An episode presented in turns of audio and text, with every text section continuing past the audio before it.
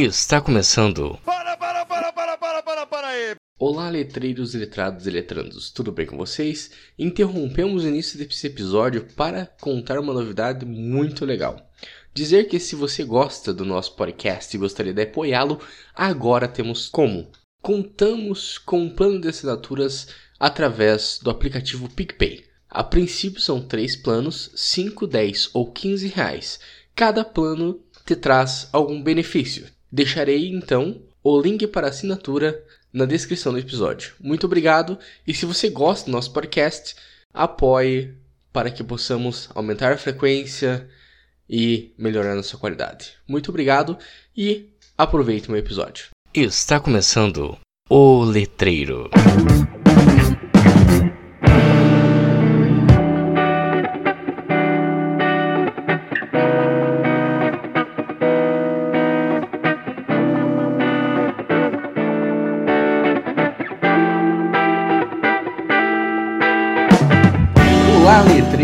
Letrados e letrandos, tudo bem com vocês? Aqui é o Victor Dantas novamente em mais um episódio do nosso podcast Mais Letrado Brasil.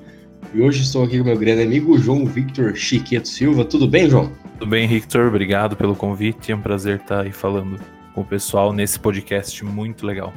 Eu que agradeço, fazia hora já que eu queria trazer você aqui agora com essa com a quarentena deu certo, né, da gente poder Exatamente. fazer. Muito bem. Então, o trabalho do João é basicamente sobre implica- implicatura conversacional, né? E a distinção entre pragmática do português brasileiro e pra- pra- pragmática do português europeu. Basicamente isso. Antes da gente entrar propriamente no trabalho, João, queria que você contasse um pouco como surgiu esse interesse por esse tema, ou por esse trabalho em si. É, na verdade, eu fiz um. Eu, eu, no ano de 2018, eu fiz um período de, de mobilidade acadêmica na Universidade do Porto, né, em Portugal. E aí lá eu cursei a disciplina de, de pragmática, né? E aí eh, era época de definir, né, os, o tema do TCC. A gente estava meio. Como todo mundo, né? A gente fica meio perdido nesse começo e tal. E aí eu fui conversando com a minha orientadora, né, a professora Marina Legrossi, que já esteve aqui, inclusive. Sim. É, e aí a gente, é, é, na verdade, começou de uma forma curiosa, porque é, a gente tava conversando pelo WhatsApp, é, eu, já, eu tinha acabado de, de chegar lá e tal, tava meio me inteirando ainda e me acostumando ainda com, as, com essas dis- distinções, né, que tem do, do, do português de lá e do nosso. E aí a gente tava conversando e tal, e aí falando da- das possibilidades de tema, né, como é que eu ia fazer e tal. E aí ela me mandou um, um link, né, é porque ela falou, na verdade a gente tava discutindo é, registros diferentes de dizer as mesmas coisas, né, então como que isso é, funciona pensando especificamente nesse caso no português do Brasil e do de Portugal. E aí ela me mandou um link do BuzzFeed, que era uma, intitulado 16 histórias de Portugal que parecem piada, mas são reais. Aquelas histórias que a gente sempre lê do pessoal. Sim. E nesse caso eram interações, então eram brasileiros que, enfim, eram relatos de interações, na verdade, né? Então a gente tomou aquilo como. Quer dizer, primeiro era só uma leitura e tal, e, e me interessou bastante, porque é, os dados são muito engraçados, né? E aí, a partir disso, é, quando eu voltei especificamente, aí eu voltei no começo de 2019, a gente resolveu partir disso, obviamente, relacionando daí, né, com os conceitos teóricos e tal, mas o ponto de partida foi esse. Ah, então você basicamente achou divertido, já estava naquele contexto. E a pragmática, assim, sempre foi interesse na tua vida acadêmica, no curso de letras? Ou... Eu não diria que sempre, porque eh, eu acho que até pensando no começo do curso, eu acho que a gente não conhece muito bem essas Não, coisas, não. né? Uhum. É, vamos pensar que, por exemplo, a gente tem semântica e pragmática no último ano, né? Então, eu não tinha tido a disciplina, mas assim, óbvio, eu já tinha ouvido falar, né? A gente teve algumas aulas de introdução à linguística, né? Enfim, morfossintaxe e tudo mais. Mas assim, não especificamente, eu nunca tinha lido nada, assim, né, aprofundadamente sobre a área. Então, diria que sempre foi, mas assim, estava dentro da linguística, né? de- de- dentro dessas áreas da linguística que eu, que eu sempre gostei, então eu acabei indo por isso, mas não que desde o começo do curso, né, eu já, já soubesse, digamos. É, é que eu vejo hoje em dia tanto o pessoal do primeiro ano conversando sobre, ah, porque pragmático, isso, não sei o quê, conversando às vezes sobre matérias diferentes, mas é cada professor também tem um modo de encarar cada Ah, disciplina, sim. né? Então, Sim, com às certeza. vezes eles podem ter. Muito bem. Então, João, o teu trabalho, como você bem explicita aqui, ele tá na área da pragmática, né? Mais especificamente, dentro da teoria da análise linguística, né? No campo da, da pragmática, é isso mesmo. E você tem basicamente como principal referência teórico o Grice, né? Exatamente. O, o, princípio ele, o princípio da cooperação do Grice, que basicamente a partir do momento que você se engaja em uma, uma conversa, você está ali disposto a cooperar para que a conversa se dê. É mais ou menos isso mesmo? Isso, exatamente. Uhum. Muito bem. A ideia é de que uh, toda interação né, linguística, ela, para a teoria do Grice, né, ela pressupõe que haja essa cooperação, caso contrário, ela não se realizaria. Né? E aí, a partir disso, que ele vai desenvolvendo conceitos, né, como máximas, como, como implicaturas, enfim, que acho que a gente vai falar né, mais para frente. Muito bem, esse foi um bom gancho que você, você deu agora, porque queria falar um pouquinho sobre as máximas do Grice, né? É um negócio também bem interessante, né? Então, o Grice tem basicamente quatro máximas. Exatamente. São as máximas da qualidade, quantidade, relevância e modo. Muito bem. Será que você podia falar um pouquinho sobre cada uma? Quem sabe exemplificar um pouco? Então, é, a ideia é a seguinte, né? O Grice, ele, ele parte dessa, dessa. Do, ou seja, ele, ele estabelece esse princípio né, de, de cooperação e aí é, a ideia é ir desmembrando isso e, e vendo como que isso uh, fun pode funcionar de fato, né? Que na verdade isso são uh, descrições né, que, que, o, que ele faz, porque muitas vezes as pessoas acabam interpretando isso é como se fosse assim uma prescrição, sabe? Tipo, ah, é um manual, uhum. então a gente sempre tem que seguir isso. Na verdade é o contrário, né? Ele parte, porque é a ideia da linguística, inclusive, né? Isso. Então, às vezes, eu acho que eh, a gente pode acabar interpretando errado isso, né? Pensando, ah, então sempre tem que seguir isso aqui, senão não é, na verdade não é isso, né? A ideia é que, bom, uh, você vai ver uma interação e para ele, então, uh, nas interações isso vai, vai estar lá, né? Vai, as pessoas seguem isso porque, porque é assim, você observa isso na, na, na realidade, né? Ou seja, você consegue identificar. Bom, a, a, da quantidade, que é a primeira, tem a ver basicamente com a quantidade de informação, né? Como ele diz, ou seja, ele vai dizer que Uh, quando a gente, enfim, está numa troca, né, que, ou seja, uma troca cooperativa, uh, a gente vai dar a quantidade de informação suficiente, é, ou seja, nem menos e nem mais, né, porque mais que isso uhum. seria ruim também, porque seria o que ele chama de superinformatividade e também pode gerar uma confusão, né. É, eu até coloco um exemplo né, da, da máxima da quantidade. Ah, não, mas aí já é violação, acho que é melhor falar separado, senão vai, vai confundir. mas assim, a máxima da quantidade seria isso, né? Se alguém te pergunta, sei lá, é, onde fica o aeroporto, você vai dar as instruções específicas. Você não vai acrescentar ao final, por exemplo, ah, hoje eu fiz um bolo de laranja. Certo? Isso, é. Isso, porque isso não é além de não ser relevante, né? É mais informação do que a pessoa solicitou. Eu estou fazendo aqui é, interpretações bem de nível de graduação, né? Os nossos professores que me perdoem se eu tiver. Isso, é. Professora Marina, se estiver ouvindo, né? Exatamente. Mas enfim, a, a, máxima da qualidade é a segunda, que tem a ver com a verdade, né? Então a, a, nossa contribuição vai ser verdadeira, ou seja, a gente não vai dizer aquilo que, que a gente acha ou tem certeza já que é falso ou aquilo uh, sobre o qual a gente não tem evidência. E aí a gente já pode pensar que em algum momento isso vai ser violado, né? Porque a gente não fala a verdade o tempo todo. Né? Então aí a gente tem que pensar que vai ter uma outra, um outro processo depois, que é o que ele vai chamar da exploração das máximas. Né?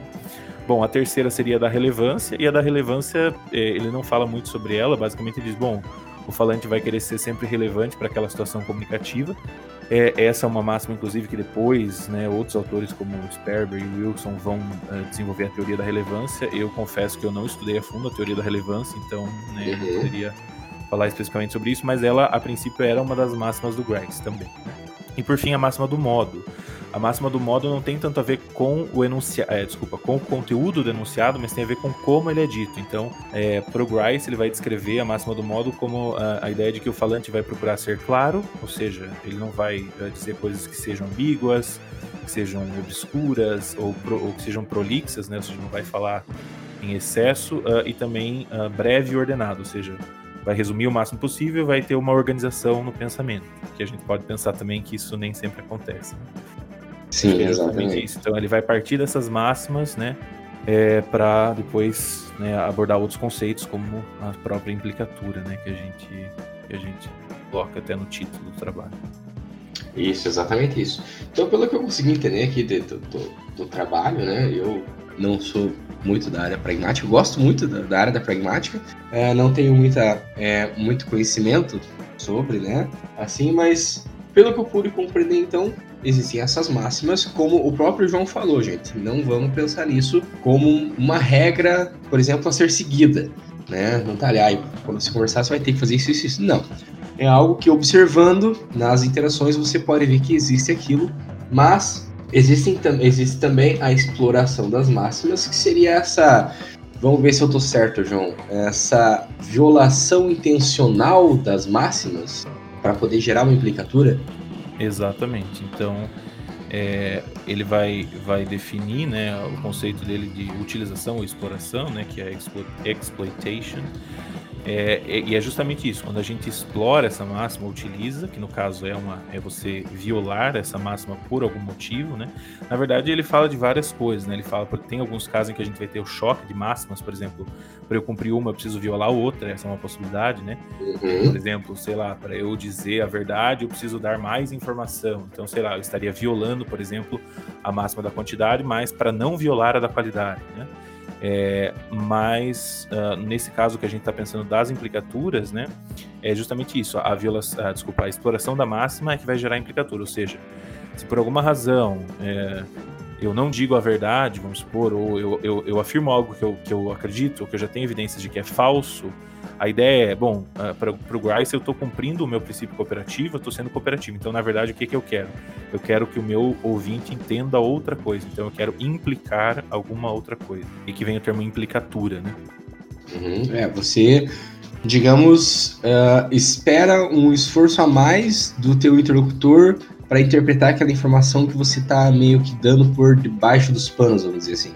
Exatamente. E a gente faz isso o tempo todo, né? Então acho que é Sim.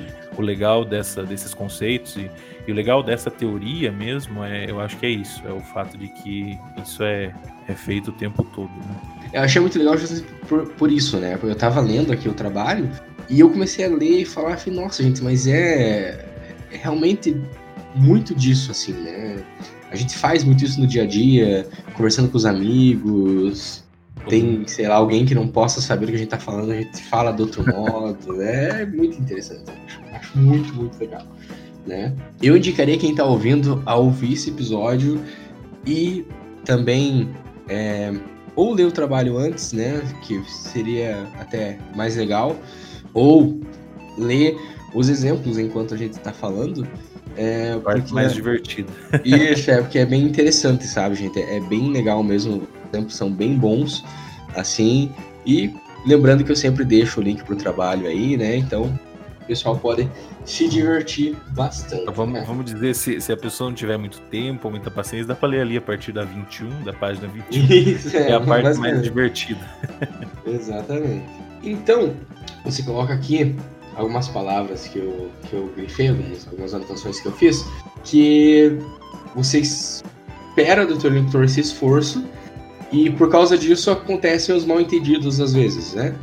É, uma, na verdade, aí a gente já vai passar. É, no caso, o conceito de mal entendido que a gente usa, né? Uhum. É mais especificamente na interação entre brasileiro, brasileiros e portugueses. Né? Ah, a, tá. ideia, Sim. a ideia é assim: a gente, vai, a gente parte de uma coisa mais genérica, né? Então, realmente, como você mesmo acabou de falar, a gente faz isso o tempo todo. Só que no geral, se a gente pensar em brasileiros, né, lógico que a gente vai considerar várias coisas, né, como até mesmo a variação dentro de um país. É óbvio que isso tudo tem que ser levado em sim. conta, né?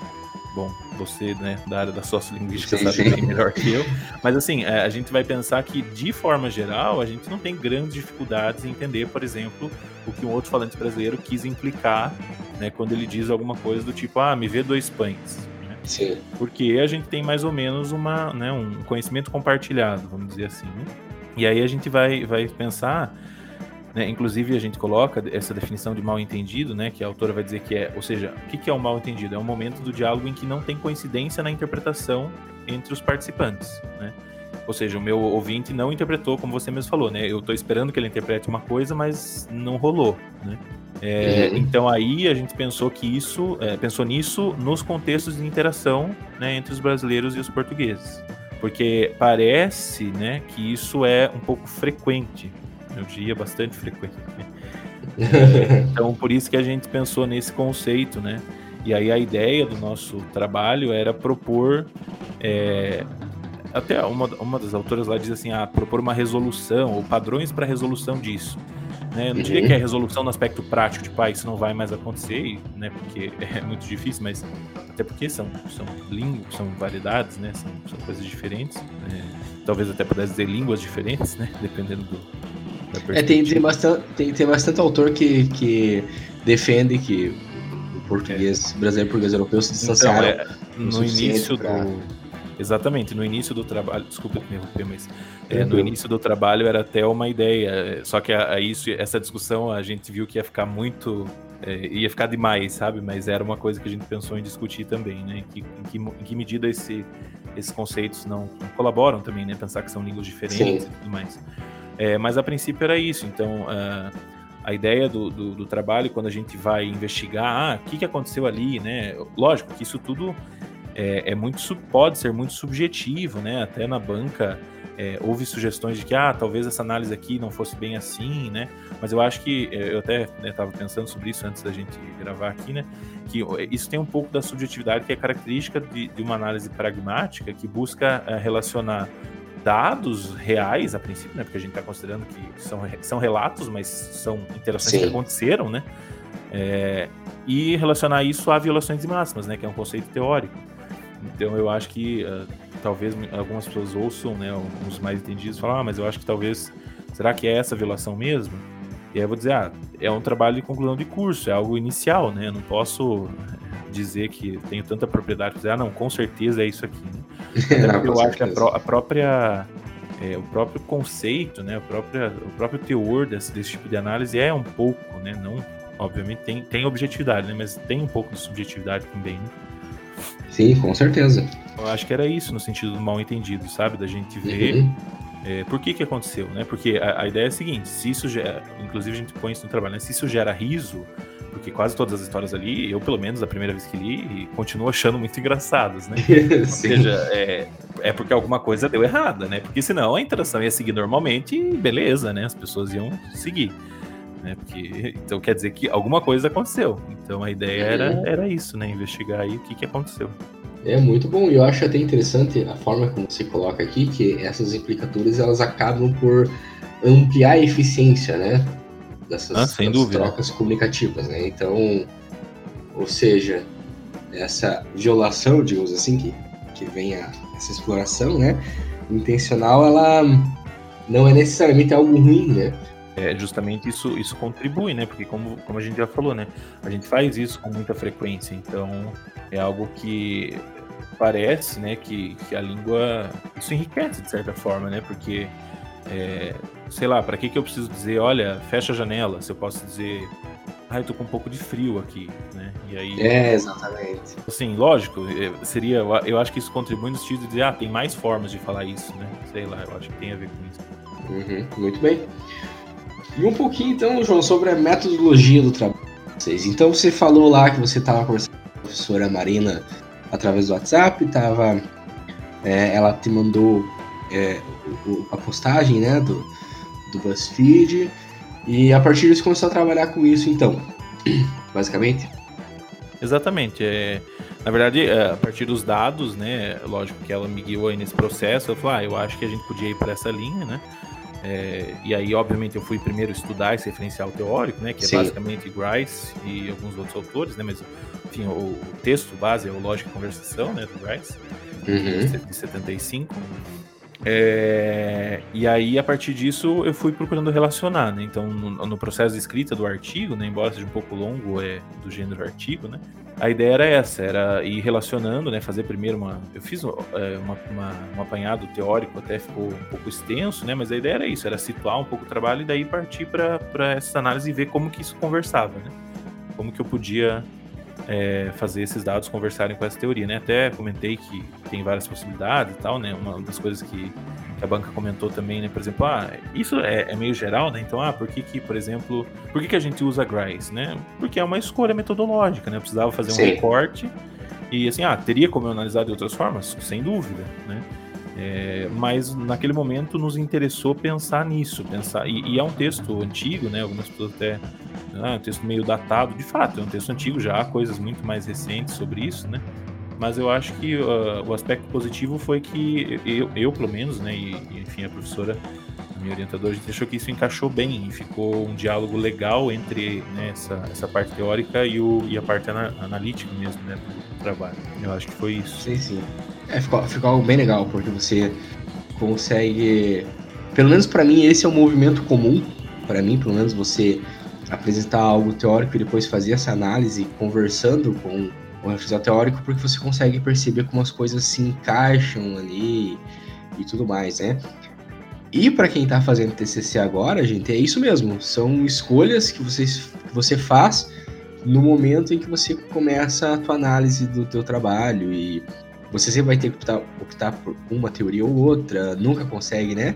E a banca sempre vai te perguntar o porquê que você escolheu tal autor e não outro. Exato. Ele se volta e ah, mas tem que dar autor. É normal esse, esse movimento. Eu acho que essa é a vida acadêmica, né? Ah, mas por quê? Ah, tem algumas vezes que é porque eu quis. é, exatamente isso. Sim, lógico, porque, porque eu quis no sentido teórico, né? Eu, eu achei isso. que conversava, ah, tinha o outro tinha, né? Eu até coloco no trabalho, por exemplo, é, tem estudos da, da parte pragmática crítica, análise do discurso, várias coisas, várias uhum. teorias poderiam ser é, se utilizadas esses dados, talvez, é, coisas que a gente até discutiu, né? Eu e a, e a professora Marina discutimos, por exemplo, lá, é, pensar em questões como será que não tem a ver com com preconceito, com racismo, com xenofobia, lógico, são coisas muito pertinentes, né? Sim, Mas sim. aí não dá, não cabe, né, num trabalho desse, então, é, digo, é. No, na extensão, né, do trabalho. Isso. Então é isso, né? Acho que esse é o processo que a gente vai aprendendo ao longo do tempo.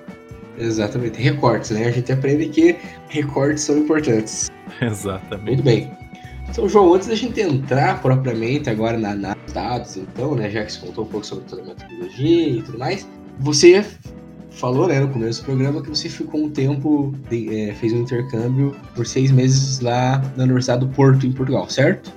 Isso. É, foram, deu três, quatro meses mais ou menos. Qu então, Semestre, né? Uhum. Você conseguiu, assim, perceber algumas dessas coisas que você coloca assim ali ao vivo, vamos dizer assim? Você viveu algo assim? Olha, é, eu, até, eu até conversei com a Marina que poderia ter levado um caderninho, né? Eu não anotei essas coisas, mas é, às vezes são, são coisas sutis, assim. Eu, não, não sei se eu me lembraria agora de algum episódio específico, sabe? É, uhum. Mas assim, você sente que todas essas coisas são meio. Uh, ficam meio assim, ah, tipo, é possível que isso acontecesse, porque um dos aspectos que a gente coloca é a questão da literalidade, né? E de fato, Sim. eu tive muito essa impressão que, que os, uh, os portugueses são muito literais, né? É, esse é um conceito complicado, né? Também o que, que é literalidade e tal, mas enfim, parece que algumas interpretações, e até tem nos dados, né? Algumas coisas que parecem assim, olha, a gente interpretaria de uma forma bem diferente, né? Porque é, eu lembro de uma história, acho que a professora de, de pragmática lá contou, é, isso acho que talvez não tenha tanto a ver com o aspecto pragmático, mas é, é porque também a gente pode pensar em em outras questões, né, de ordem até às vezes sintática ou é, semântica, né, determinados significados de palavras que podem mudar, é, às vezes eles vão dar preferência para uma ou outra interpretação, mas uh, e, e, tem, uh, tem várias questões aí como forma de tratamento, por exemplo, né. Uma história que a professora contou era que uh, lá eles usam muito a terceira pessoa para se referir a quem eles estão falando. Então, por exemplo, ele vai falar com você e diz, ah, é, o Victor quer tomar café? E para nós isso hum. é um pouco estranho, né? Até conversei Sim. com a gente às vezes faz isso, eu tenho, eu tenho a impressão que a gente gente faz isso às vezes em contextos muito específicos, quando a gente quer dar uma distanciada. Por exemplo, você fala assim: ah, a professora vai dar aula amanhã? E você está perguntando para a professora, né? Mas eu não sei se eu diria para minha mãe, por exemplo, ah, a mãe quer tomar café agora? Não sei, né? Eu acho que é uma coisa que a gente não usaria tanto, digamos assim. E aí ela conta que então tinha uma aluna brasileira, lá tem muitos alunos brasileiros, né, fazendo até mestrado, doutorado e tal. E aí ela disse que ela virou para a aluna e falou assim: "Ah, é, a menina vai comer com a gente, alguma coisa assim?" Ou, ou ela não, acho que ela chamou pelo nome, ah, tipo, o nome, sei lá, a, Maria vai comer com a gente, e aí ela ficou olhando assim, tipo, esperando que alguém alguém chegasse. E na verdade era com ela que a professora estava falando. Né? Ah, então era algo do tipo assim. E, e, isso me chamou bastante atenção, sabe? Essa coisa deles tratarem na terceira pessoa. Tem, tem vários aspectos, assim, de, que são muito sutis, assim. E, e, eu mesmo notava que eu ficava meio relutante, assim, sabe? Nas interações. Uhum. Porque. E eu via, porque foi muito engraçado, porque eu tinha uns colegas de direito lá que estavam fazendo também.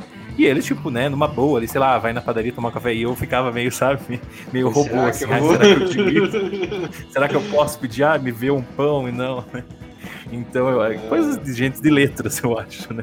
Sim, é. Mas é, foi bem curioso, assim, sabe? É, tem, tem diversos casos e, e a exceção é essa mesmo. É, ah, é, tem um exemplo clássico ali, né? Que acho que muita gente conhece, que, é, que tá até no trabalho, que é quando você tem. A gente usa muito essa indiretividade no Brasil, né? Ah, será que você pode. Né, tem até notícia, né? Você poderia chamar uhum. um táxi? E aí é quase que 100% das vezes, ah, posso, mas não é, é óbvio, eu quero que você chame o táxi, né? Eu não tô Sim, é, querendo saber sobre a sua capacidade, né? É, não sei. Então, assim, a gente até coloca, né? Tem várias possibilidades de análise disso. Sei lá, em alguns casos você pode pensar, ah, o cara percebeu que eu sou brasileiro, tá tirando com a minha cara. Pode ser, pode ser. Mas uhum. como isso acontece com uma certa recorrência, eu acho que a gente pode, sabe, trazer. Por isso que eu achei que foi uma análise produtiva nesse sentido, assim. Tipo, não é você dizer, ah, então isso é só porque o humor deles é diferente do nosso? Não sei se é só isso, sabe? Eu acho que linguisticamente a gente pode criar meio que um padrão aí, né? Exatamente. Não, eu dizer, né? Algumas pessoas falam, ah, isso é porque, por exemplo, é, o humor português é irônico, eles usam ironia. De fato, isso tem, pode ter a ver, mas é, a gente achou pertinente isso porque a gente até coloca no trabalho, né? Isso, na verdade, é, parecem ser uh, utilizações diferentes de uma lógica linguística, né?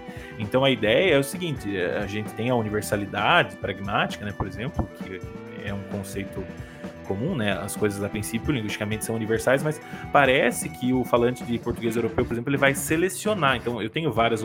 Quando você me pede, né? Eu acho que até no outro episódio do podcast vocês falaram sobre o. É, você podia, podia me passar o sal, né? Isso, acho E aí, é, quando eu falo isso, eu acho que foi com o professor Maurício, né? Quando isso. eu falo isso, uh, o meu interlocutor, de fato, ele pode olhar para mim e dizer posso e não fazer nada, mas você espera que ele não selecione essa interpretação, né? Então, eu acho que tem a ver com essa seleção assim, né? Ou seja, são distinções pragmáticas mesmo, né? A seleção que o, que o interlocutor faz disso, né? Uhum, muito bem. O, é interessante você falar sobre essa literalidade, né? Claro, a gente tá falando aqui num sentido mais amplo, né? A gente não tá selecionando conceito de literalidade, né? Aqui. É porque, assim, claro.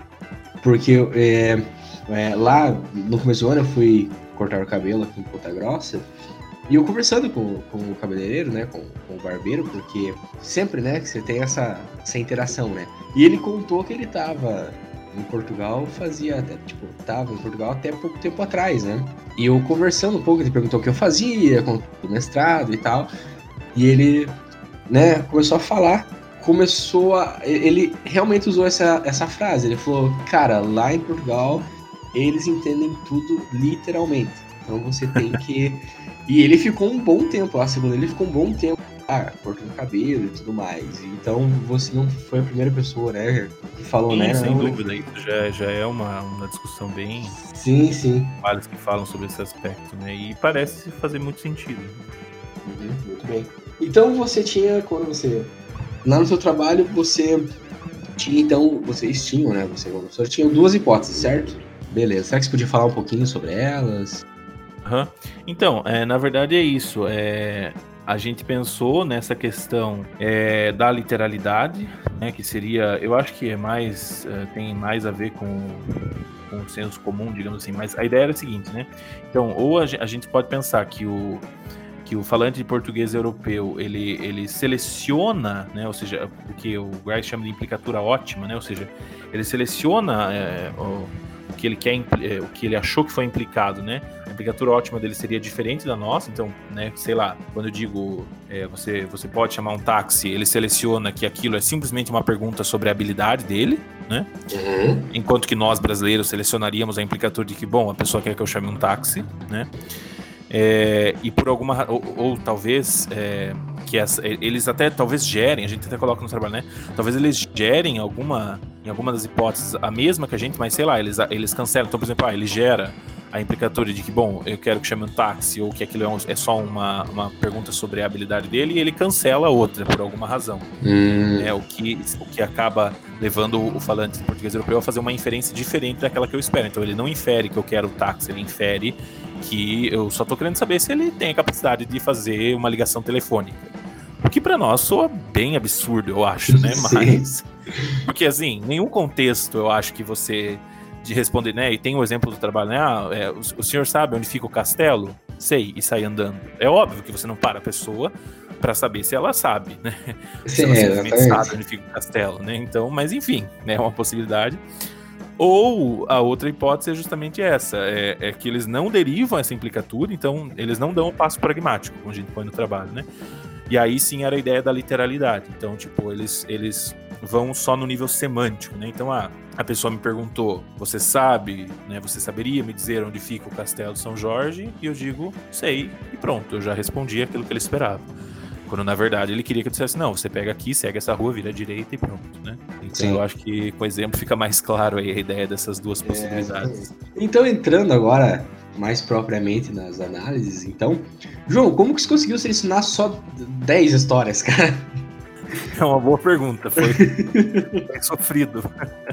Porque das 16, e fora que assim, são 16, acho que é 16, se eu não me engano, né? São 16, É, né? mas nesse post, né? Porque se você fuçar na internet, tem, nossa, infinitos exemplos. e né? dá pra ficar um bom tempo. Esse dia até o professor Álvaro me marcou ah, dados passando na sua timeline. Eu falei, ah, é, dá pra fazer um compilado, dá pra fazer um livro assim, né? E por Isso. isso que tem muita coisa, né? Tem muito material, tem piada que, que tem a ver com esse aspecto, tem muita coisa, né? Sim. Mas a ideia, né, como a gente já falou, era recortar, então eu peguei somente esse post, porque ele tinha também Tá. uns comentários interessantes do próprio autor, né? E tinha. Eu, eu dei uma olhada nos comentários das pessoas, também tinha pessoas de Uhum. Portugal comentando, até comento isso no trabalho, né? Sim, de sim. possibilidades que os próprios falantes fazem sobre a língua, que é muito interessante, linguisticamente falando. né? Sim. E aí a ideia foi essa. Eu fui, assim, basicamente eu fiz uma seleção. Tipo, eu, eu eliminei os seis que eu achava menos interessantes, Uhum. ou que, é, sendo bem sincero, talvez eu não conseguisse encaixar muito em nenhuma explicação, sabe? É, teve alguns casos que eu fiz meio isso. Ah, esse aqui, nossa, tá meio, né? Sei, não sei muito bem o que aconteceu aqui, né? Uhum. Então eu acabei eliminando esses seis des- dessa maneira. Muito bem. Ok. Então, a primeira análise que você faz do, diálogo 7, que é de uma, do pessoal no restaurante em Portugal, aí o garçom pergunta, né, se vocês querem café, aí o pai fala um, o, tio fala dois, e o garçom traz seis cafés, né? O, o que pra mim, isso aqui, eu achei muito engraçado, mas pra mim isso é totalmente possível. Na verdade, e eu comecei a, a- me perguntar o porquê no português a gente faz isso, entende? É bem curioso, né? Também, Sim, também fiquei pensando nisso na hora que eu vi, que eu fui analisar. sim, exatamente. Muito bem, então, É, pra nós é, é meio. É engraçado, como você disse, né? Na verdade, veja, se eu chego num lugar sozinho, por exemplo, e digo, ah, eu quero dois cafés, uhum, a pessoa vai me dar dois cafés, né? Mas Sim. ali, como tem o contexto de enumeração, né? Eles estão contando. É, é- é curioso, né? Eu não sei se é meio cultural isso da gente fazer, né? Mas a gente faz isso, né? Sei lá, você tá sim, direto. quatro amigos, ah, uma cerveja, duas, três, quatro, e na verdade o garçom não vai trazer, sei lá quantas, porque eu não sou. Mas acho que daria 10, né? 4, 3, 2, 1 daria 10. Isso, é. Ele não vai trazer 10, ele vai trazer 4, né? É, mas aí eh, a gente coloca que parece que isso tem um pouco a ver com o- a interpretação de- desse princípio, né? Da, é, uma distinção nessa interpretação do, do princípio da cooperação, né? Porque, bom, para os brasileiros é natural que quando eles falam 2, 3, é, é- eles querem implicar que isso é uma contagem. Agora, para o português, Isso. bom, um pediu um, o outro falou dois, quer dizer, ele quer dois, é outro que falou três, ela quer três, então ele vai trazer seis. Exatamente. Então, é, até, a gente até colocou, né, que eu, eu peguei alguns comentários dos próprios, nem eu falei, né, dos próprios falantes, tem uma portuguesa que comenta, Aham, segundo ela, ela é portuguesa. sim, As sim. coisas, as coisas da internet hoje a gente sempre tem que dizer, né, segundo esse relato, É, ela diz isso, gente não pode- exatamente isso. é, é por isso que eu cuidei muito no trabalho com essa questão. Bom, são relatos de interações. né? Infelizmente, eu não tenho como dizer, bom, isso aconteceu, né? Mas a gente, obviamente, espera que, né? A gente acredita porque a gente ouve muito isso, né? E, e- e parecem ser coisas plausíveis, né? Nesse aspecto, e já tem outra literatura sobre isso, né? Mas enfim, é um cuidado que a gente tem que tomar hoje, né? Infelizmente. É, mas aí então ela diz isso, né? Ela diz que. ah, é, bom, aqui em Portugal a gente não pede essas coisas assim, né? Parece que ela tá dizendo assim, bom, por que, que vocês fazem isso? É, cada um pede um e pronto, né? Então, ou, ou seja, tipo, é, é até curioso isso que, que, que é o comentário, né? Ou seja, mesmo que é, ele considere isso um pouco estranho, tipo, é, é um pouco estranho uma pessoa pedir três cafés, mas bom, a pessoa pediu, eu sou o garçom, eu tô aqui pra servir, eu vou levar. Não vou questionar, né? Exato. Inclusive, tô vendendo mais, né? Exatamente, ficam até felizes, né? Então, eu acho que aí já seria um pouco, já teria um pouco a ver com a camada da literalidade, né? Parece uhum. que o garçom fica, né, no aspecto literal, porque é, é o literal, né? Então, o que, que qual a ideia do 3? Bom, se eu falei que eu quero 3, eu quero 3. né? Eu não tô enumerando aí. Ou, ou, seja, a gente pode pensar um pouco no sentido de contexto, né?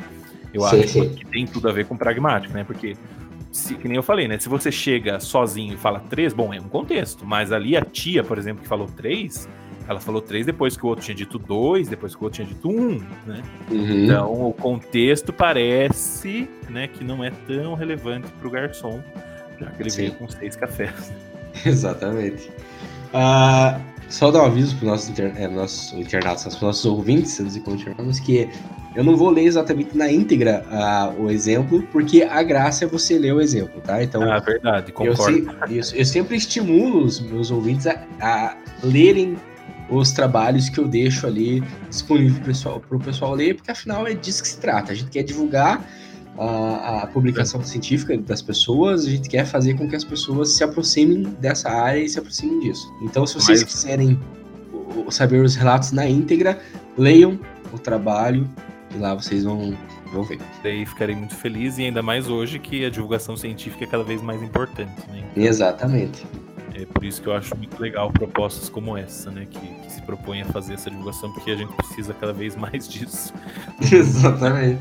O, a, o segundo diálogo, que é o segundo relato que você analisa, então, é sobre uma moça que quer saber sobre os acompanhamentos, né? De um, do prato no restaurante lá. E ela pergunta como vem o bife, né? E daí o, o garçom responde que alguém, alguém traz o bife da cozinha. Também achei genial, né? Exatamente. E é interessante é. que pontua nesse exemplo aqui que na verdade esse como vem dela não deixa muito claro sobre se é realmente sobre os acompanhamentos, né? E aí a ideia é essa, né? Então, bom, o garçom ele ele opta, né, pela interpretação. De fato, uma das leituras semânticas ali é, bom, como que vem? Ou seja, é igual se eu te pergunto, né? Ah, como é que você vai pro trabalho? Bom, eu vou de carro, eu vou de ônibus, né?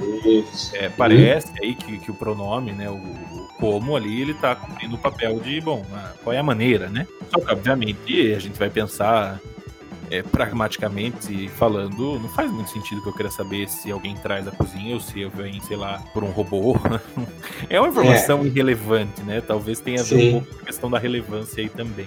Por isso que eu falei, tem cada vez que a gente lê, tem, tem múltiplas possibilidades aí, mas a ideia é essa, a gente coloca que parece, né, que o garçom uh, simplesmente diz, ah, bom, o como, ela quer saber como é que vem, embora, né, como você mesmo disse, é, não sei se é muito claro quando eu, se, eu, se eu vou num lugar e falo assim, ah, como é que vem esse bife? Talvez se, se o, aqui no Brasil, se, se o garçom, enfim, se o cozinheiro me respondesse assim, ah, ele vem mal passado, para mim eu acho que satisfa é, né, poderia ser uma, uma resposta satisfatória. Sim. Mas parece que ela quer, ela quer saber, bom, ela explica, né? É, como é que vem? Ela, ah, bom, vem com cenoura, vem com arroz, vem com batata, né? Vem com é, exatamente mas é, é, meio vago, né? Então eu acho que tem um pouco a ver com isso, né? Que, que até é a questão da literalidade e tal. É, parece que às vezes a gente é meio vago mesmo, né? E sei lá, talvez o falante português não, não curta muito esse, essa ideia não. de ser vago, ele quer uma coisa mais objetiva. Sim. Bom, quais são, se eu, se eu pergunto quais são os acompanhamentos, não tem erro, né? Ela, ele vai me dizer. Né? Exatamente, exatamente. Muito bem. Em seguida, então, tem a história. Esse aqui, quando eu li, eu pensei, é brasileiro querendo ser zoeiro. a primeira coisa que eu pensei porque é exatamente isso. Né? É que possível, é possível. tem o outdoor, né, da, do, dos pastéis de Belém, né? Pastéis de Belém desde 1920, né? Aí o, o, brasileiro querendo ser zoeiro, querendo fazer piada, olha lá, desde 1920, né? E a moça, a, a senhora responde que aqueles já foram comidos, né? Que vocês vão encontrar outros lá, né? Fresquinhos. É, é uma violação curiosa, porque primeiro uh, o brasileiro mesmo já, já, já, já afirma algo, né? Como a gente coloca lá no trabalho que, que, é, que ele sabe que é falso, né? Obviamente, Sim. não tem como ser o doce lá que está pronto. E aí, isso é curioso também, porque é uma coisa que a gente vai interpretar a partir do relato. Por isso que eu, que eu foquei bastante na, nessa questão de deixar claro que a gente está pegando relatos, né? Eu, infelizmente, eu não pude ir lá e gravar uma situação, seria muito diferente. Então, quando a, a, pessoa, né, no caso ali é Rafael, que o Rafael Magalhães, ele que é a pessoa que, que mandou esse, esse relato, ele que diz, né? Comentou com a família brincando. Então, é esse comentário dele que nos permitiu fazer uma. Porque se eu digo para você, olha, ah, sei lá, eu passo uma escola e falo assim, nossa, desde 1920. Não é. pode ser que eu esteja simplesmente dizendo, nossa, é antigo.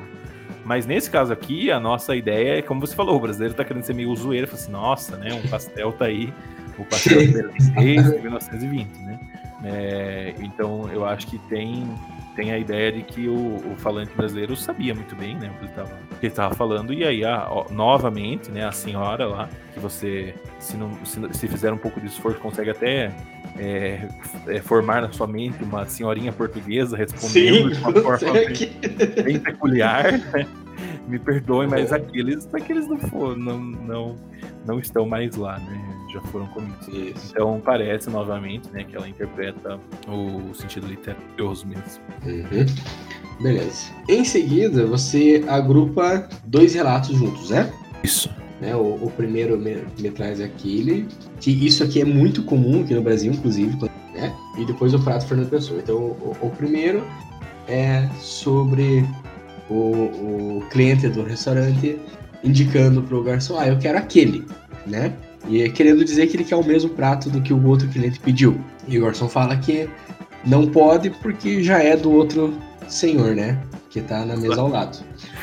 É, eu acho que é muito, muito engraçado para nós, porque é evidente que eu não vou solicitar Sim. que pegue o prato do outro. Então, ah, eu tô com pressa, me dá esse aí mesmo. Não, não, não importa, eu vou pagar mais, então me dá esse claro que não é isso. Exatamente. Mas novamente parece que o garçom se atém, né?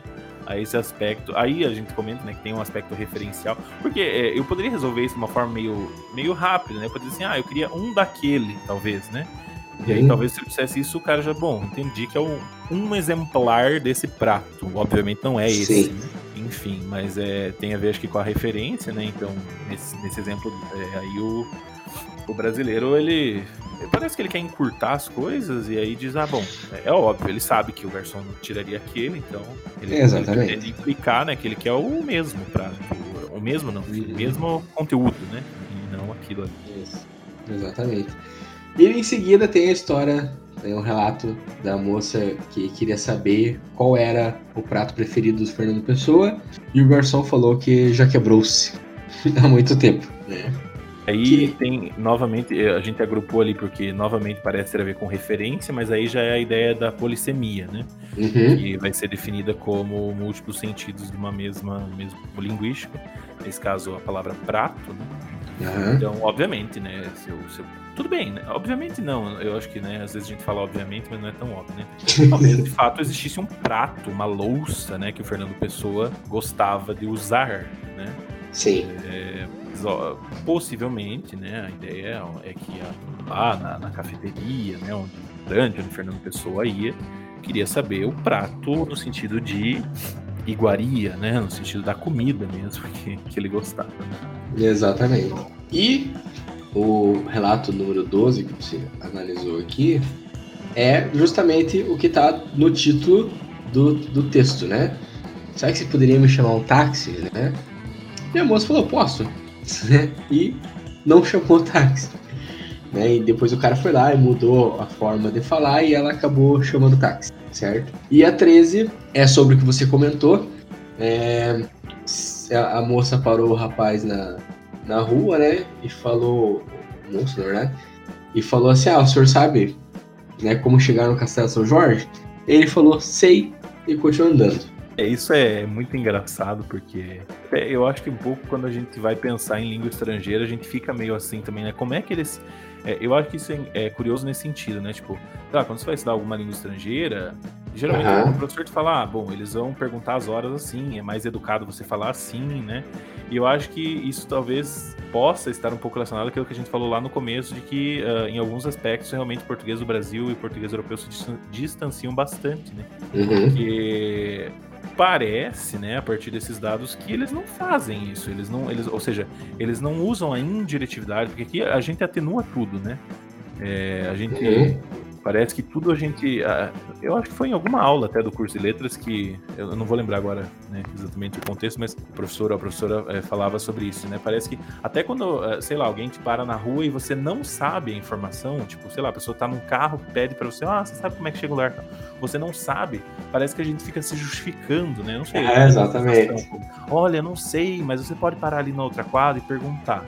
Enquanto que parece que determinadas culturas elas vão dizer, não, vão sair andando e isso não é porque é para nós, nossa, que mal educado. Talvez não, né? Então talvez quando o cara diz, ah, você sabe como é que eu chego no castelo, ele diz sei e sai fora, é o natural para ele. Claro que para nós isso você fala, meu Deus, é óbvio que eu quero saber como é que chego lá, né? Mas não sei se é óbvio, né, em todos os contextos, enfim. Então era isso, o exemplo 12 era a ideia de que em vez da, né, para ser mais polido, né? Como até pensando na, na, na, a gente pode até pensar na teoria da polidez também, né? De que eu vou atenuar os meus pedidos, eu vou ser, eu vou usar indiretividade, né? Para não ser agressivo de certa forma. Sim, sim. Mas é justamente isso que gera o mal entendido, né? Porque se o cara tivesse dito, inclusive é, no, no, relato 12 ele diz, né? Ah, eu tive que sair para dar risada, porque eu percebi o que estava acontecendo. Quer dizer, eu percebi que a pessoa não tinha entendido o que eu queria. Uhum. É, eu não sei, eu ainda acho que o para nós o mais engraçado é que isso beira o absurdo, assim. Eu tive essa sensação quando eu li, assim, para mim é evidente que se eu chego numa recepção e digo, olha, você pode chamar um táxi, a pessoa vai pegar o telefone, né? Sim, exatamente. É, mas não, a, a, funcionária simplesmente diz, posso. E puxou fazendo. É, e tipo assim, eu posso, e a hora que o senhor quiser, o senhor me diz, então chama o táxi, né? Sim, exatamente. Eu não sei, bom. eu acho que isso veio um pouco absurdo, mas tem a ver com essa, com essa situação. E na, no, no exemplo do castelo é a mesma coisa, né? É uma indiretividade para para ter um efeito de polidez, mas parece que, que a cultura, né? E aí tem vários outros aspectos, né? Mas parece que no português europeu é, não se faz pedido assim, né? Talvez eu tenha que fazer o pedido. Uma... Claro que são tudo conjecturas, né? Não sei se Sim, exatamente. pode ser afirmado assim, né? Mas parece que esse dado indica que, bom, sei lá, talvez lá eu tenha que dizer assim, olha, chama um táxi para mim, por favor, né? E aí beleza, a pessoa vai, vai compreender que aquilo é um pedido, na verdade. É, uma coisa que você coloca, deixa bem claro que é a visão do falante do português brasileiro, né? Exato, exatamente. E não a visão do interlocutor. Então isso é uma coisa que as pessoas. Não dá pra gente saber, né? Isso, exatamente. Até por não pertencer à comunidade de fala e tudo mais. Isso é algo que é bom deixar bem claro aí pros nossos ouvintes. E em seguida tem a história que você já comentou também do Me Vê, né? A moça Me Vê dois pastéis de Belém. O cara foi lá, olhou, não pegou, né? E ela teve que mudar para Medê, né? É, na verdade, ele fala: Ah, você quer que eu lhe dê dois pastéis? Para mim, é, ficou parecendo aqui que foi quase que uma tentativa de correção, talvez, não é, sei. Eu tive essa sensação também. Uhum. Porque parece que ele tá dizendo. Olha, senhora, desculpa, eu até entendi o que a senhora quer, mas aqui não, aqui a gente não vai aceitar pedidos dessa forma. Isso, exatamente. O cara trata de falar como a gente fala aqui, né? De é novo, isso. São, só, são só hipóteses, né? Mas parece, eu tive Sim. essa sensação também. É, e é muito curioso. É, esse foi um dos exemplos que eu achei mais curiosos, porque a gente. Porque tem a ver com o conceito de expressão idiomática, né? Que a gente até coloca no trabalho. São coisas que a gente simplesmente usa e não pensa, né? Por exemplo, da onde surgiu você fazer um pedido dizendo me vê? Isso não faz muito sentido se você for analisar. Não, Chega no mercado, olha, me vê 200 gramas de queijo. Como assim me vê?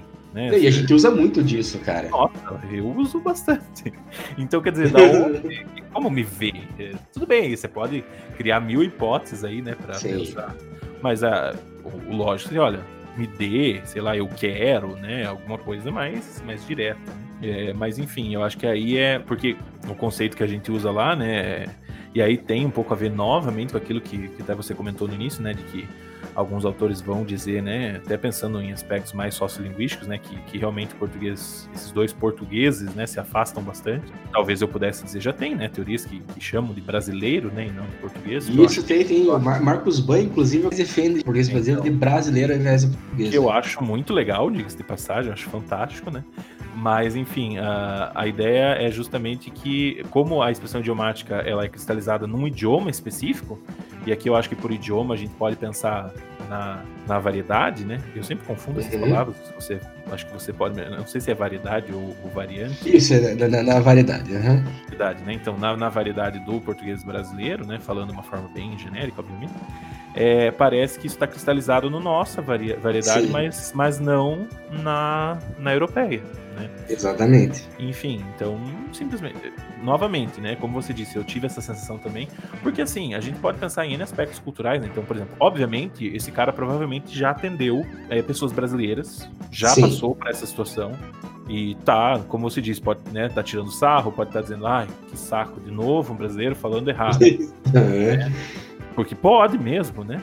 Mas, novamente, como o foco foi a ideia do, de, de, de enfim, é, fazer hipóteses sobre o falante brasileiro, né?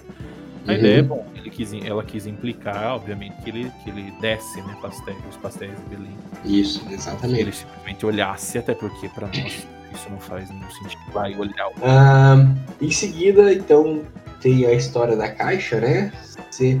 Para mim, aqui a pergunta, na verdade, eu achei ela bem esquisita, né? Que a moça pergunta, ah, os pastéis de Belém são aqui, indicando, mostrando a embalagem. E a moça, ah. a balconista responde, não, é o que tem dentro, né? O balconista.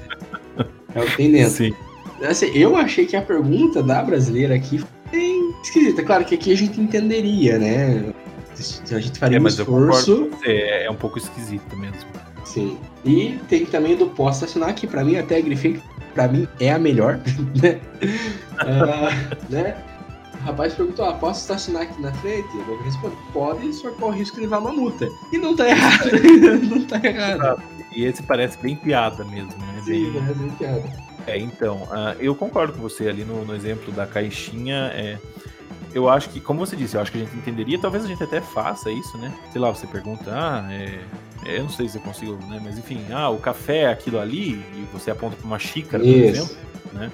É. é óbvio que o café não é a xícara, o café é o que está dentro da xícara, né? Exatamente. Mas, claro que se ela dissesse os pastéis de Belém estão dentro da caixa, né? Ou enfim. Ou é... até se ela tivesse usado o próprio vem, né? É, vem, exatamente. Vem, vem, vem ali naquela caixa, né? Beleza. Isso, exatamente. Mas concordo, eu acho que ela, ela meio que tenta abreviar, né? Resumir as coisas.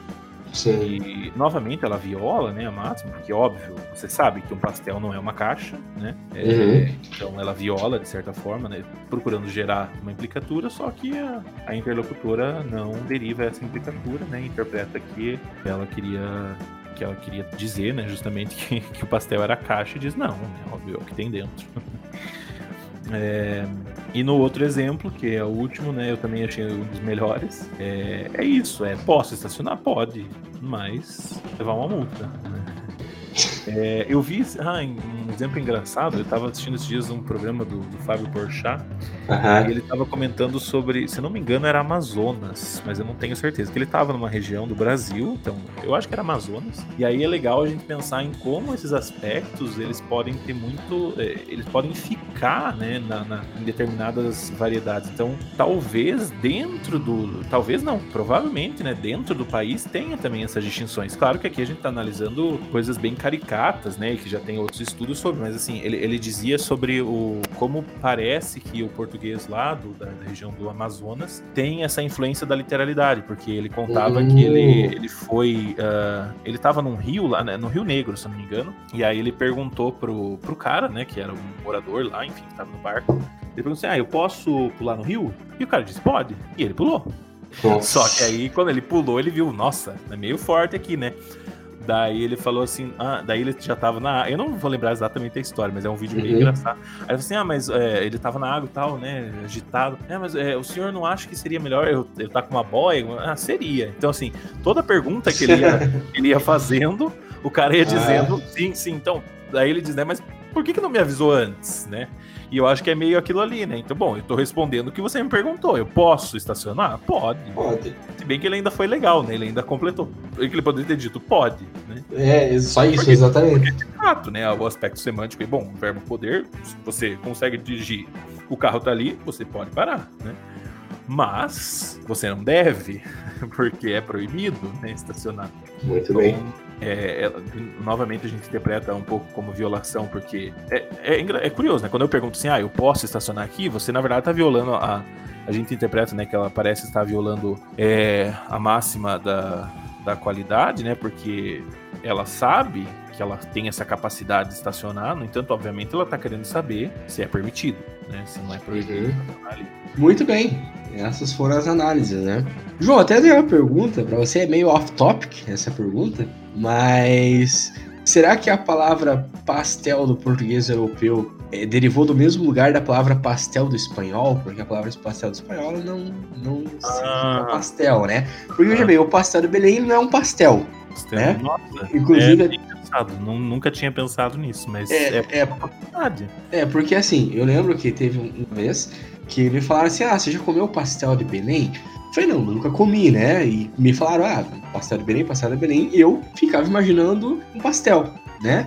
Sim. E daí quando me vieram contar o pastel de Belém, era um bolinho, um, sei lá, quase uma empadinha, porque a massa é massa folhada, então. Verdade, verdade. Então Olha, eu. Eu acho que a Eu grande chance, viu, se a gente pensar na origem, né, que são línguas próximas e sei lá, Sim, pensar sim. em coisas como galego, português, e depois É. né, a separação, eu acho que é bem possível, né, porque há de haver alguma explicação pra você, né, em espanhol falar pastel e a pessoa trazer um bolo e aqui no Brasil ser Sim. salgado.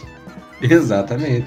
E até é bem curioso, E aí- né, é um salgado que é meio nosso, né, você não acha pastel. É, exatamente. Sei lá, às, Exatamente. às vezes foi uma, uma recriação da palavra, né? Tipo, ah, a gente inventou esse, essa comida aqui, que por sinal muito exclusiva e muito fantástica, que é Muito bom, né? e com tudo, e a gente vai chamar de alguma coisa. Ah, vamos chamar de pastel, então.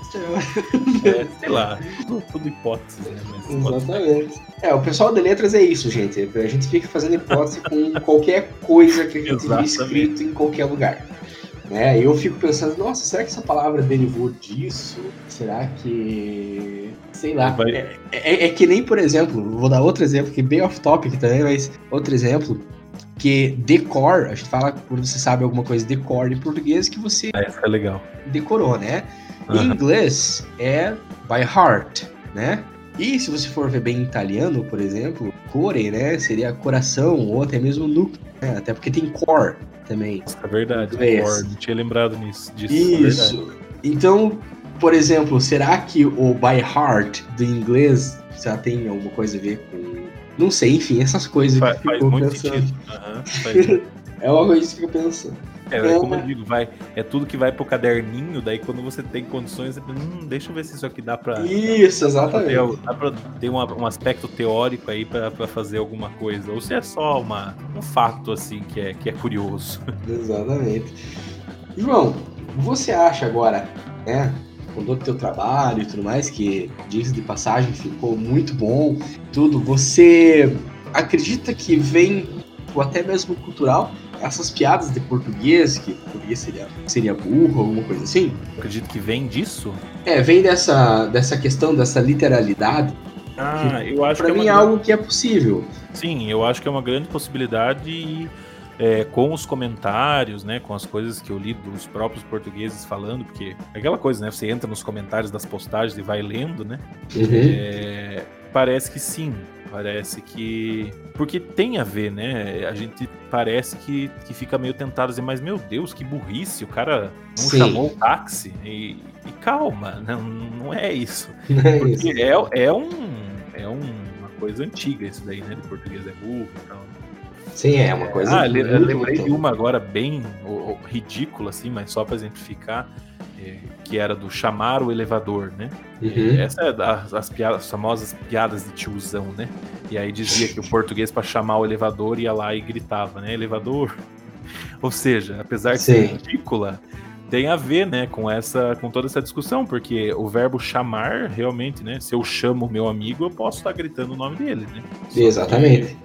Então, eu, eu concordo com você. Eu acho que tem tudo a ver, sim. E, e virou, né? Piada de português, burrice, né? E tudo. E ao mesmo tempo, os portugueses dizendo, ah, é um humor é irônico, os brasileiros que, que na verdade, que nem o exemplo do Me Vê ali, né? Os brasileiros que na verdade uhum. falam de uma forma esquisita. Fica esse, esse embate aí, né? Esse embate, essa briga, né? Cheio de detalhes, né? Cheio de coisas como. Sim, coisas sim. até negativas, muitas vezes, né? Preconceitos e tal. Infelizmente é natural, não. Acontece, mas devemos desnaturalizar. Exatamente. E agora o João é mestrando, né, da, da Federal do Paraná, né, João? Uma tentativa, né? Vamos ver como as coisas vão suceder depois desse período, mas estou é... lá.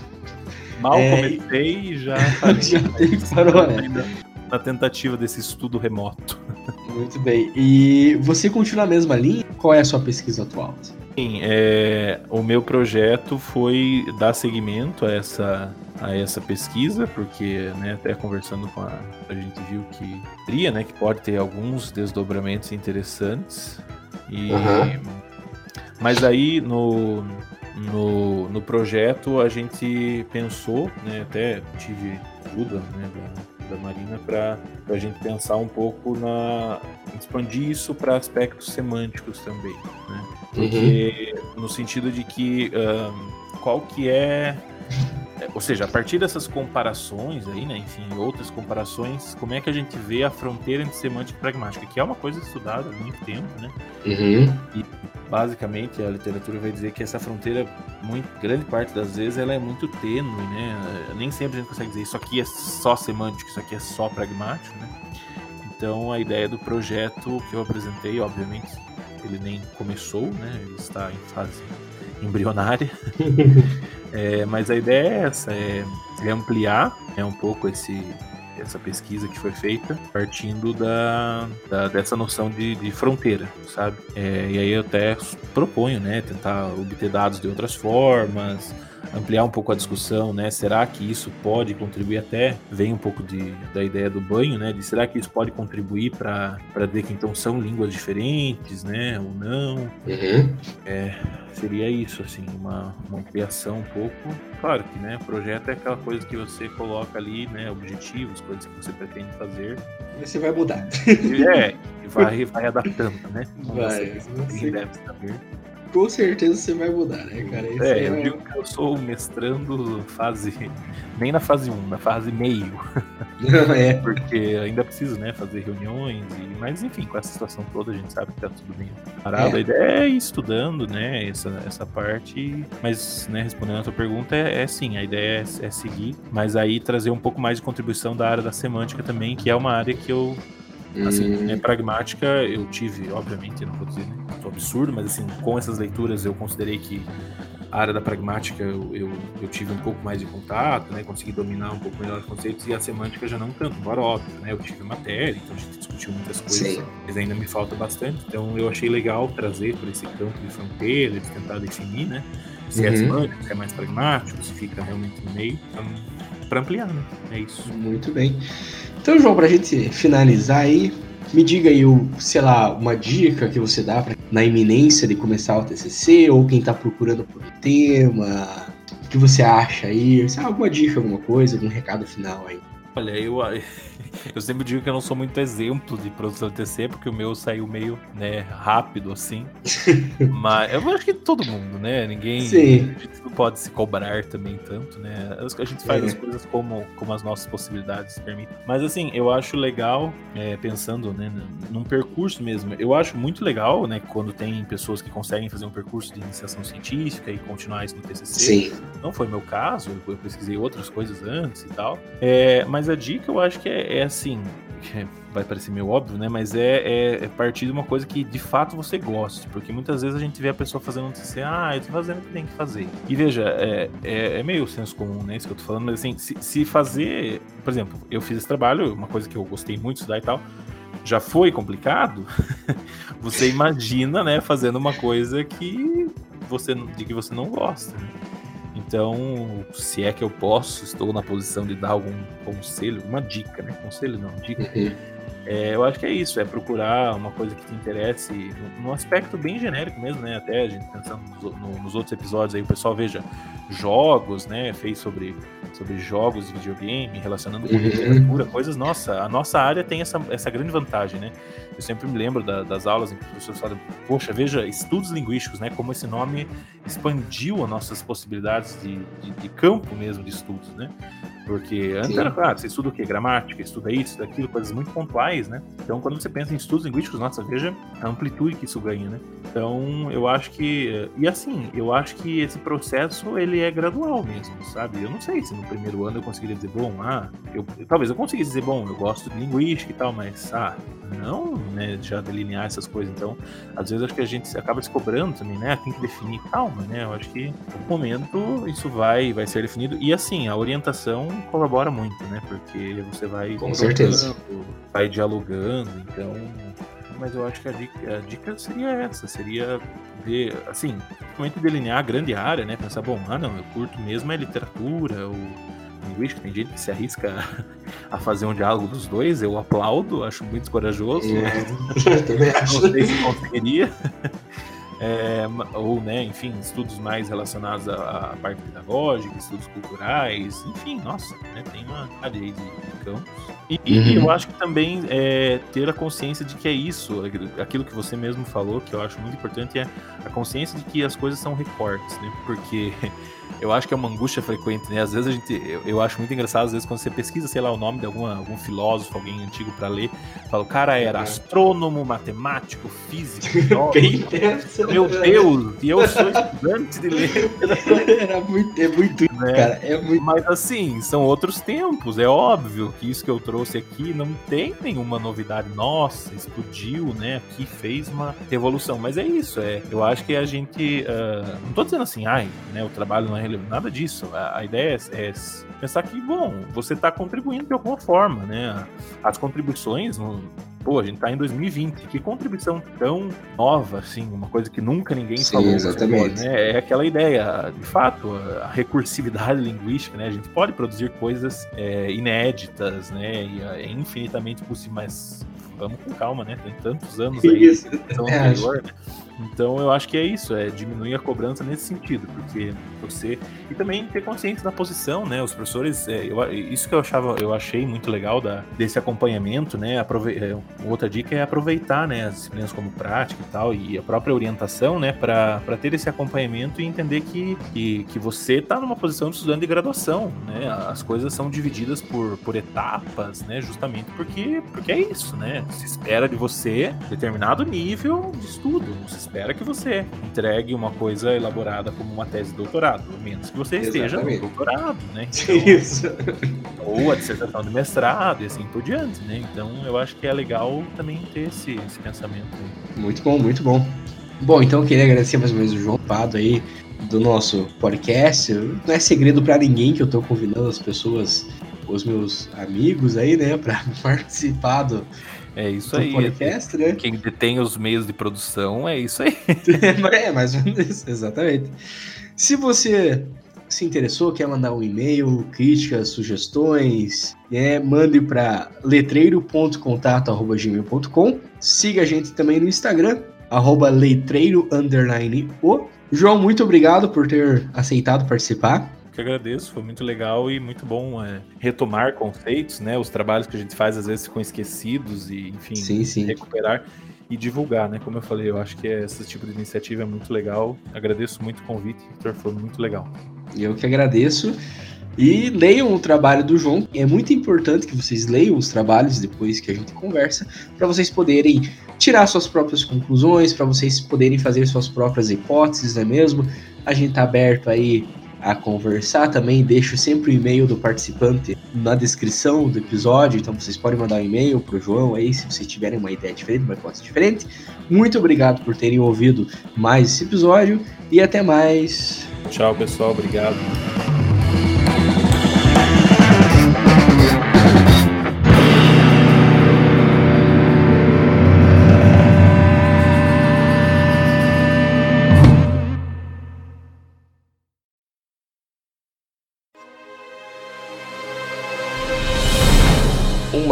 Produção biesec.net.